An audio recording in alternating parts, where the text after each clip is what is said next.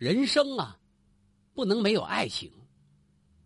没有爱情的人生是残缺的，是遗憾的，是不完美的。在魏晋南北朝时期，就有很多生离死别、悲惨凄凉的爱情故事。不光是黎民百姓如此，士族门阀也一样。只是后世书史的那些文人们，他们记载的都是名人。至于战乱中颠沛流离、水深火热的老百姓，他们记录的很少罢了。当时有一位著名的才女叫谢道韫，这谢道韫自己就声称。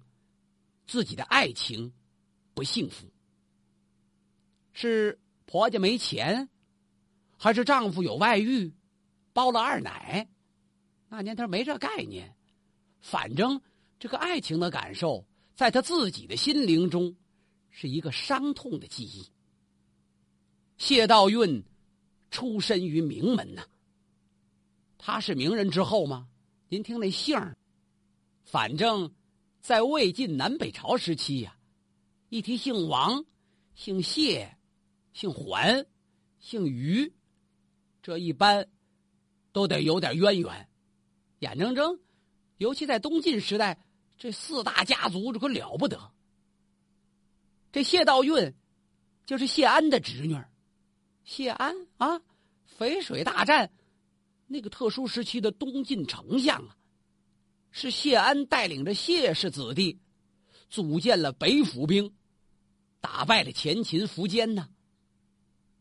那十几万打败一百万，了得吗？那个，这谢道韫就是他的亲侄女。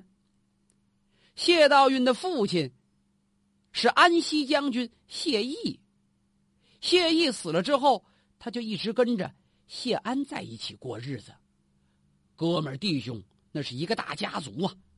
谢安对这儿女们、子侄们，也是给予无限的父爱，教导严说教导严的教育，那也是很仔细，所以他们家出来的子女，都是比较有文化、有修养的。但是出类拔萃的，恰恰是他这个侄女谢道韫。谢道韫从小聪明好学，善于言谈。所以深得谢家长辈们的喜爱跟器重。有一次，谢安就问他，说：“《诗经》中哪句诗写的最好啊？”你就问这东西，呃，《诗经》，那也就是说，谢安的这些孩子们都得读过呀。他不是问那黑猫警长什么的，那概念不一样，人家受那教育程度不一样。你们最喜欢《诗经》里的哪一句？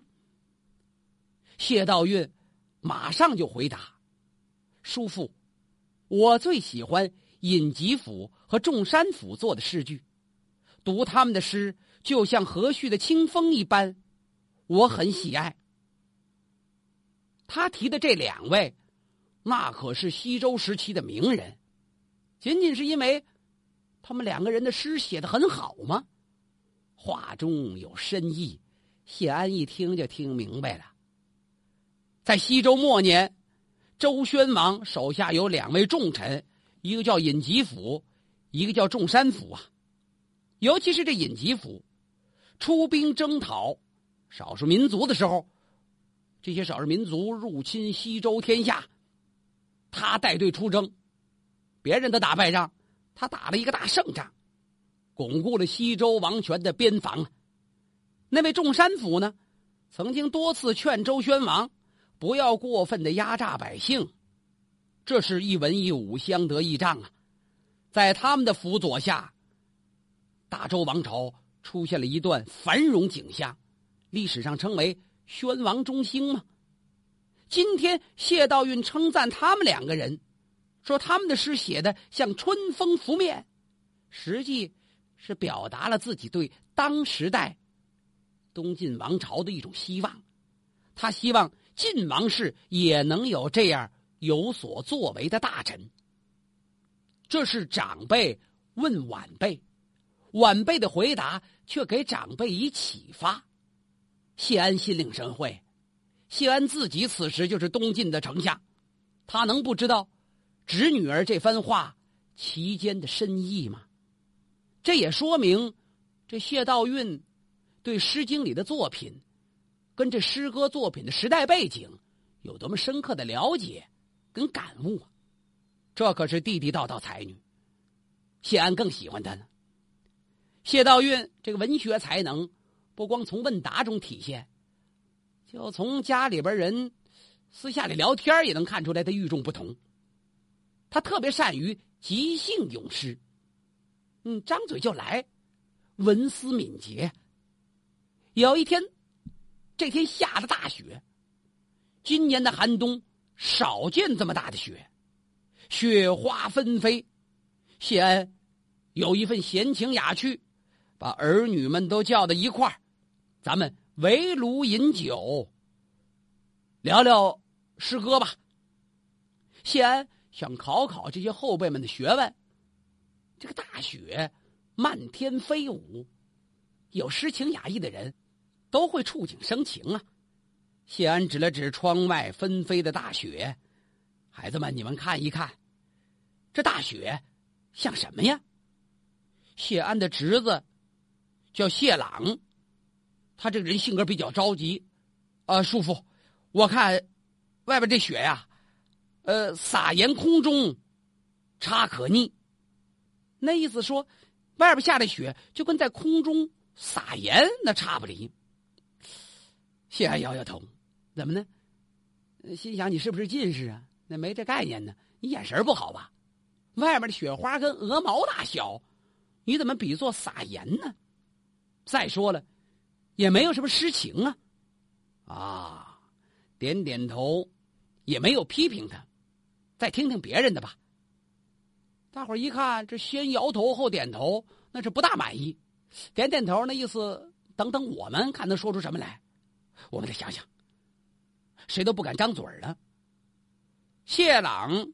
平时挺能说的，今儿说完这句，一看叔父不满意，他还纳闷呢，心想平时跟名士们坐一块儿谈玄的时候，我谈着玄着呢，而且我对佛经我也明白呀，怎么今儿说出这句，看叔父这意思，并不赞同啊。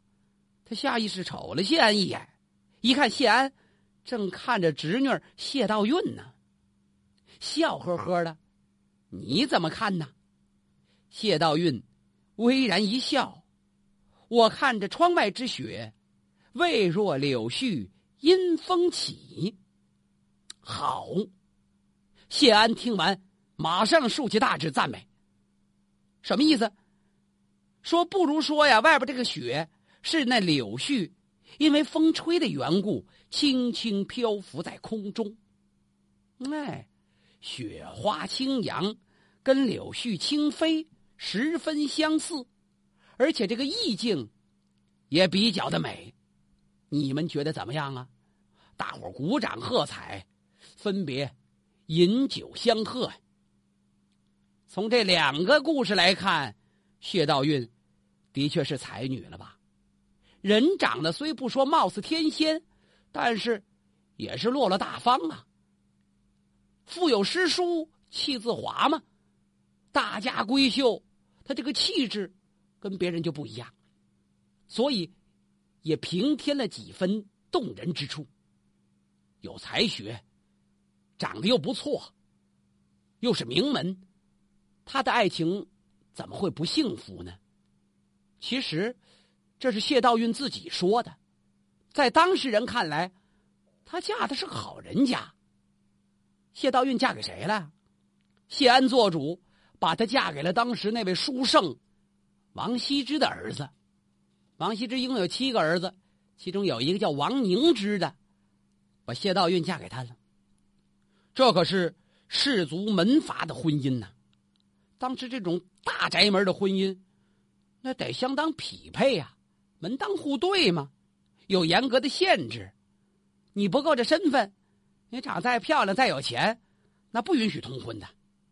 这种通婚恰恰是门阀制度的产物，在两晋南北朝时最盛行的，就是这种门阀制度，所以在婚姻上也有所体现。通婚对象仅仅限于氏族集团内部，绝不允许大家族的人找一农夫做丈夫，或者嫁给农民家庭，那不行，那受到指责。那这种婚姻的范围多狭窄呀！有时候仅仅年龄相当，却出现了辈分混乱的状况。尽管如此吧，也得这么结婚，分好多内容呢，有内表亲、中表亲、外表亲，反正怎么说也是近亲繁衍，这不利于优生优育。可另一方面呢，由于社会分裂，这种专制主义的放松，少数民族大量进入中原，甚至过了江南，是儒家独尊的这种地位也受到冲击。影响到婚姻上呢，对象的选择也有了某种程度的自由，尤其强调那种男女之防，不如过去要求那么严格了。甭管怎么说吧，谢道韫嫁给王凝之，众人看好。可谢道韫自己自打嫁过门之后，没有几年，他就愁眉不展，婚后生活十分的不满意，有时候。暗自落泪。人家问他怎么回事啊？谢道韫直言不讳。王凝之虽是名门之后，但是他才华平庸啊。回娘家的时候，谢安也发现了。听人说，这侄女对女婿不大满意，说他才华平庸，不应该呀。说王朗乃王羲之的爱子啊，人不错。你怎么会不满意呢？唉，谢道韫叹了口气：“叔父，我们谢家满门都是有学问的名臣，有武功的名将，想不到这天地之中啊，竟会生出这样一个王朗。这还是不满意呀？”谢安没明白，你这叫答非所问呢。怎么讲呢？所嫁非佳偶啊！哎呦，这句话一说完，这谢道韫是满脸遗憾呢。仔细爷俩这么一聊，谢安才听明白：王凝之虽然出身名门，字儿写的也不错，但是这个人呢，处事确实能力低下。这个能力很重要，跟这学历背景、文化感悟。这都有很大的关联，但是呢，这学历、文化知识又未准能起到决定作用，跟个人的领悟有直接的关系。这个能力不行，这太要命了。尤其是最近，谢道韫一边说一边叹气呀，他信什么五斗米道，整天也不读书了，要看都看那经文，做道士。读道家之书，热衷于道教门内的活动。他现在是会稽内史，你看看，听说海外孙恩那一伙贼人闹得正凶，马上就要攻打会稽了。他的僚属们都请他严加防备。我这个不争气的夫君呐，竟然认为同是信五斗米道之人，他妄想。用五斗米道来求得自保，这不是糊涂了吗？谢安一听，要这么说来是够邪性的。道运可以劝劝他吗？他要听我的劝就好了。叔父，听天由命吧。现在战事纷争，这么乱的天下，这王凝之能信道，也够谢安一惊讶的。有一次，王凝之的弟弟就那小圣王献之，在跟宾客们谈玄辩论。这王献之，你别看书法写得好，要讲究谈玄呢，这还真不是他的强项。像那就别辩论呢。可这宾客坐一块儿，这话题很自然就展开了。可这王献之被人辩了一个理屈词穷，不知道说什么好了。那算是。王凝之夫人谢道韫的小叔子呀，谢道韫才思敏捷，一听说什么，小叔子没话了，我来吧。男女有房啊，有原则，你不能出来跟这帮男宾客们坐一块儿哈哈大笑、喝着茶聊天可是他又想加入辩论，怎么办？我帮你解围。那怎么帮我呀？挂一道木杖，我就坐在青布木杖之后跟他们谈话，不就完了吗？谢道韫坐在帐后，接着王羲之刚才没法回答的那个话题，接着往下辩论。这一碗茶还没喝完呢，外边不吭声了，咱们都被给说服了呀。一代才女谢道韫是一个争强好胜的个性。她的丈夫却偏偏不听她的良言规劝，一如既往还在那信奉五斗米道呢，对孙恩起义不设防，结果怎么样啊？孙恩的势力占据了会稽，把王凝之还有他的几个儿子都给杀了。谢道韫心如刀割呀，自己的儿女他能不心疼吗？他也不想活了，毕竟是一个文弱女子啊。但是他性格刚强，他强忍着悲痛，带着手下的使女一起提着刀往外闯。有那几个丫头着急了，找不着兵刃，举着擀面杖，抡着菜刀就出来了，拼了，要跟这帮歹徒玩命啊！还别说，有几个歹徒没提防，被这娘几个菜刀、大刀一块上，擀面杖叮了当一通敲，还真打趴呀好几个。毕竟寡不敌众啊，被人抓了俘虏了。有人要把他杀了，大伙一看别去，这是几个女人呢？问问咱们的将军吧，将军叫那孙恩呢。孙恩听说过谢道韫的大名啊，这是世之才女啊。我看看，啊，他别杀了，挺老大岁数一个老女人，杀他干什么呀？显不出咱们的威风，把他的外孙子刘涛斩了就完了。谢道韫一听要杀自己心爱的外孙。眼泪下来了，但这种眼泪绝不是乞讨啊，他据理力争啊。你既然是仁义将军的话，你就得区分，你要杀的是王家、谢家这样的大户。我娘家姓谢，我夫家姓王，我这外孙儿姓刘，与两门皆无关联，杀他一个娃娃干什么呀？如果非要杀的话，那你就先把。我杀了吧！苏恩倒被他的气势给打动了。看在你的面子上，我就饶了你们娘俩吧。没有杀他，也没杀刘涛。谢道韫从此就一个人住在会稽。后来有朋友来看他的时候，每每聊及家中的往事，王家、谢家遭到的劫难，谢道韫慷慨激昂，痛哭不已呀。很多人都知道，这女子世间少见，令人敬佩。她的爱情当然不幸福了，何止是爱情啊？她的后半生都是悲哀的。要提起乱世中爱情的悲哀，除了名门望族的伤心之外，民间百姓也有可说可讲的爱情。他们的名字。可能是后人传说中有所改变，但是这生活原型真正应了那四个字，叫可歌可泣。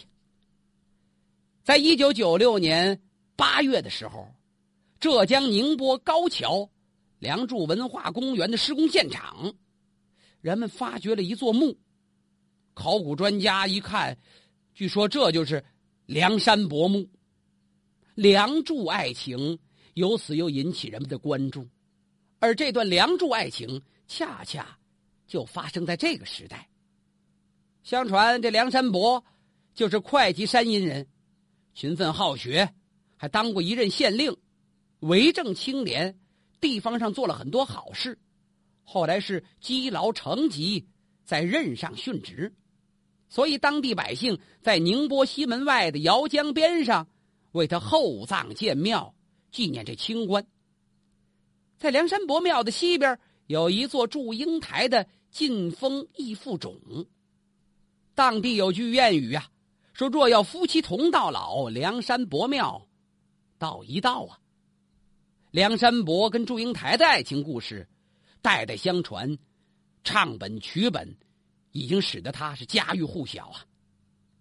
梁山伯据说远离家乡出门求学，在途中遇到了一个聪明文雅的同学，这就是那女扮男装的祝英台呀。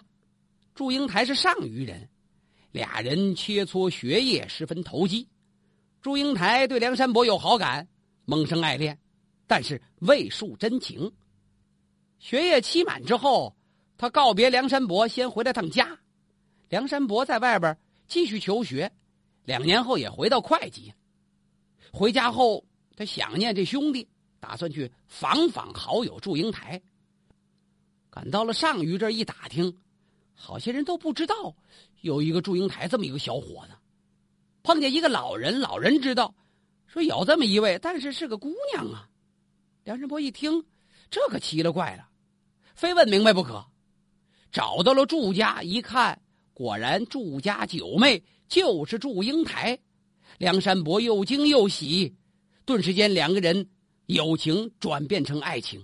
梁山伯回家之后，日夜思念呢，让父母出面托媒人去保媒。祝家是大户人家，氏族门阀，婚姻有所体现。祝英台的父亲怎能让她下嫁给这梁山伯呀？就让她嫁给一个姓马的大户。祝英台为了抗婚，几次好悬自尽了，但是抵挡不住家族的压力。英台抗婚吗？想尽办法要阻止这一桩并不幸福的婚姻。就在此时。噩耗传来呀！对爱情绝望的那位梁山伯，终于忧虑成疾，病死了。祝英台听完这个消息，如雷贯顶啊！他简直不敢相信自己的耳朵。梁山伯兄长就这样死了吗？你要是死了，我祝英台一个人独存何意呀？我活着也没有什么意义了。费尽心机，他偷偷跑出来了，干嘛呀？他要到梁山伯的坟前祭奠祭奠。他偷偷跑出来，乘船来到了会稽呀，弃舟登岸，走进梁山伯的坟前，往这一立，悲从中来。他想哭，但是这哭又能唤醒山伯兄吗？正在此时，忽然间浓云密布，沉雷贯耳啊！咔吧的一声，把路过人吓一跳。就见那坟裂开了，与此同时，就见祝英台往前一纵身，跃入坟中，嘎巴，这坟又合上了。跟着飞出两只彩色的蝴蝶，比翼齐飞，振翅远去啊！梁祝化蝶。就成了那个时代悲哀爱情最无奈的，也是最浪漫的结局。